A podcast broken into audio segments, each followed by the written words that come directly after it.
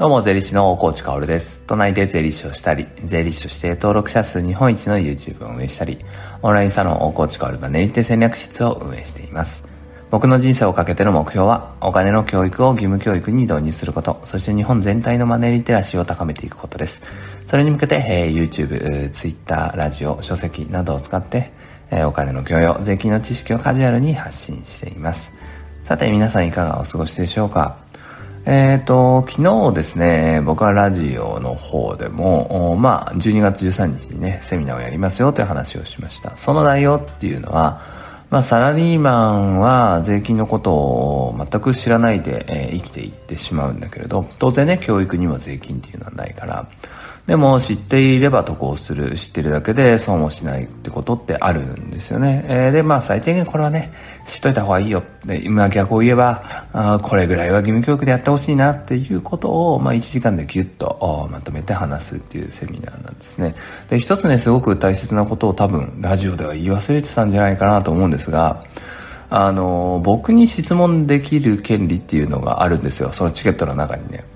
まあこれっていうのはね、あの、すごい手前味噌ではあるんですが、そして手前味噌ではあるけれども、ものすごく自信があるんですけど、あの、めちゃくちゃ価値があるんですよ。僕は、まあ、税理士で、えー、まあ、一応、私業というものになるわけですよね。えー、武士の死と書いて業で私業なんですけど、まあ、彼らに質問するときって大体お金取られるんですよ。で、僕はなんかもう無料で発信しまくってるから、ああ、そういうタイプの人じゃないんだなって 思われがちなんですけど、無料で何でも答えてくれる、えー、優しいおコーチさんって思われがちなんですが、あそんなことはなくて、別にクライアント、税理士業務と言われる確定申告の代行であったり、税務のアドバイスをする場合っていうのは当然ね、顧問料というものをいただいているし、まあ、基本的には真摯にちゃんと質問に答えるのは彼らだけなんですよ。クライアントが質問してきたら質問を返すという形なんですよね。で、一般的な質問っていうのは、あまあ、うんまあ今はもうほぼやってないけど税務相談っていうのはお金をいただいてやっていたんですよね。だから今僕がこのオフラインとオンライン全部交えて質問を確実に受け答えするのはまずはクライアントですよね。まあ、クライアント、うん、税務の顧問をしますっていうのは、今はね、絶賛休止中で、受け付けてないんですけど、既存のクライアントの質問確実に答えると。あとは、オンラインサロン内でね、土曜日に必ず大コーチへの質問スレッドっていうのが立ち上がって、それは翌日に音声で回答してるので、そこですね。この二つしかないんですよ。税務の相談を確実に答えるのはね。でもそれが、あと、セミナーが1000円かな。で、プラスチケット1000円で、合計2000円でセミナーを受けて、僕へチャットで質問もできるというところは、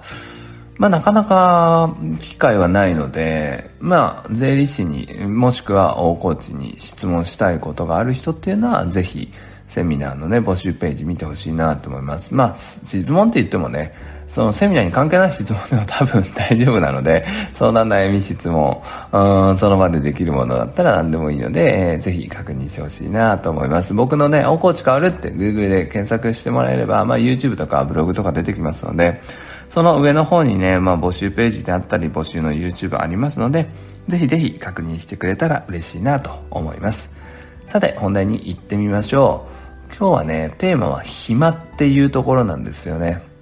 暇というものの価値が、まあ現代においてはどんどんどんどん高まっているよっていう話をしていきたいと思います。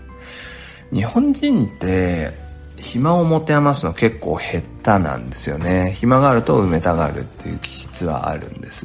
そしてそもそも暇がすごい少ない国民というか国民性だとも言えるんですよね。昔はですけど、まあ高度経済成長と言われる、こう日本がね、一気に世界の経済大国に躍り出た頃っていうのは、もう本当に生産力で他を圧倒していたという感じだったんでしょう。まあ生産力かつ正確性かつそのクオリティですよね。ああすごいねっていう世界が驚いていた時期が、僕はね、残念ながら生きていなかったけれど、まあそういう時代があったと。そしてその基盤になっていたのは確実に教育だったわけですね。教育ではじゃあどんなことを教えたかというと、人に言われたことを正確にクオリティを上げて早くやれっていう。これが教育の基盤だったわけです。それが義務教育にある。そしてそれがね、えー、教育の基盤にあるっていうことは、受験もそういうことになっていくわけですよね。えー、より正確に、そして言われたことをできるやつはどういうやつだっていう。で、そこの最高峰の受験が東大の受験なんですよね。東大の試験科目というかね、受験内容とか見ると、すごくそれがよくわかるんですけど、そしてその東大を出た人っていうのはどこに行くかって言ったら官僚なんですよ。それでね、官僚って聞くと、まあエリートだとか思うし、まあトップクラスな感じするんですけど、まあ文字通りトップクラスではあるんですね。じゃあ何のトップクラスかっていうと、言われたことを正確に早くクオリティを上げてやるっていうことのトップクラスなわけですね。で、これがもう変わってないのが日本だと僕は思っていて、ああ、まずいなと思うわけです。昨日もニュースが出ていてね、えー、僕はまずいよねっていうようなツイートをしたんですけど、どんなニュースかっていうと、官僚の20代の若者たちの退職率がですね、まあ、4倍に膨れ上がってきたと。まあ、ちょっとどこから比べて4倍っていうのはちょっと正確には見てないんだけど、まあ、ここ数年、ここ数十年、ここ十数年か。で、まあ、4倍に上がってきたってことですよね。つまりこれは何を示すかっていうと、日本を変えたくて、やっぱり官僚になっていく若者って多分結構多いんですよね。僕は37歳なんだけれど、多分一般的な人たちよりも若者と喋る機会っていうのは多くて、若者見てるとやっぱりかなり柔軟性に富んだ人たちっていうのが多いんですよ。まあ日本の義務教育でね、えー、よくそういう人が育つなって思うんだけれど、まあだからね、そこを乗り越えてでも柔軟性がある人が育ってくるってことは、彼らは本当にすごいんだなって思うんですね。で、そういう人たちが官僚を選んでいくってことは日本変えたくて選ぶわけですよね。で、そういう人たちがすぐ辞めちゃうっていうのは、あ、この国は変わらないよなって思っちゃうわけですよね。えー、そこには圧倒的なルールがあって、圧倒的な今皆さんが抱いている古くの日本、こう統制と、なんて言うんだろうな、わかりますよね、ニュアンスはね。そういう日本があって、ああ、無理だなって言ってやめちゃうわけですよ。これはもう本当に本当に厳しい世界だなと思うわけですね。で、そろそろ本題の暇というもののね、話をしていきたいんですけど、今現代はですね、暇になることの価値っていうのが上がっているし、どんどんと人間暇になっていくんですね。えー、特に日本ではね、ホワイトカラーと呼ばれる人たちが AI に仕事を取って代わられていくので、基本的には皆さん暇になると。なぜなら仕事がなくなるか。で、ブルーカラーはなかなかね、えー、やられないんですよ。で、ホワイトカラーというのは、まあ、いわゆる白シャツを着てやるオフィスカワー赤みたいな仕事ですよね。で、ブルーカラーというのは、まあ、現場とか工事現場とかそういうものですが、あ後者の方はですね、機械にとって変えるとね、まだコストが高いんですね。えー、なので、ブルーカラーが AI にとって変わられるのはまだまだ結構先だったりするんですけど、ホワイトカラーは結構取って変わられるんです。その時に暇になる。ね、余談だけど、日本はホワイトカラーめちゃくちゃ多いですからね。ホワイトカラーっていうのは応用力がないみたいなね、ことをの象徴として語られてしまうこともあるんだけれど、ほとんど日本人はホワイトカラーだし、諸外国に比べたらホワイトカラーが多いと思います。その先、クリエイティビティに富んだとかね、えー、経営者とかね、フリーランス、個人事業主っていうのは日本は本当に少ないと。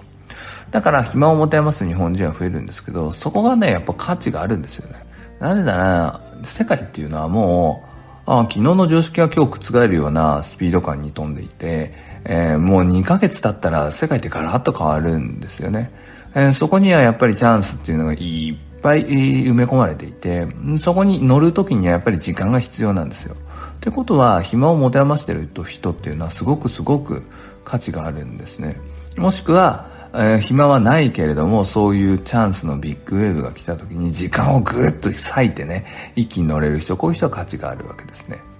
だからまあ仕事を取って変わられて暇になっていくっていうのは、まあま、マイナス部分ももちろんあるんだけれど、そういうプラスの側面っていうのもあると。あとはそのビッグウェーブが来るまでにそこを埋めるものをたくさんたくさん持っていること、それを好きなことで埋めていく能力っていうのがある人は、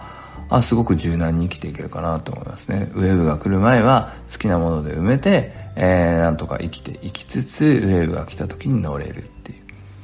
暇を持て余した日本国民から次のスターが生まれるんじゃないかなと僕は思っていて、これは意外と語られない話なのかなと思ったので話をしました。リスナーのあなたの参考になれば幸いだなと思います。それでは素敵な一日を最後まで聞いてくれたあなたに、幸あれ。じゃあね。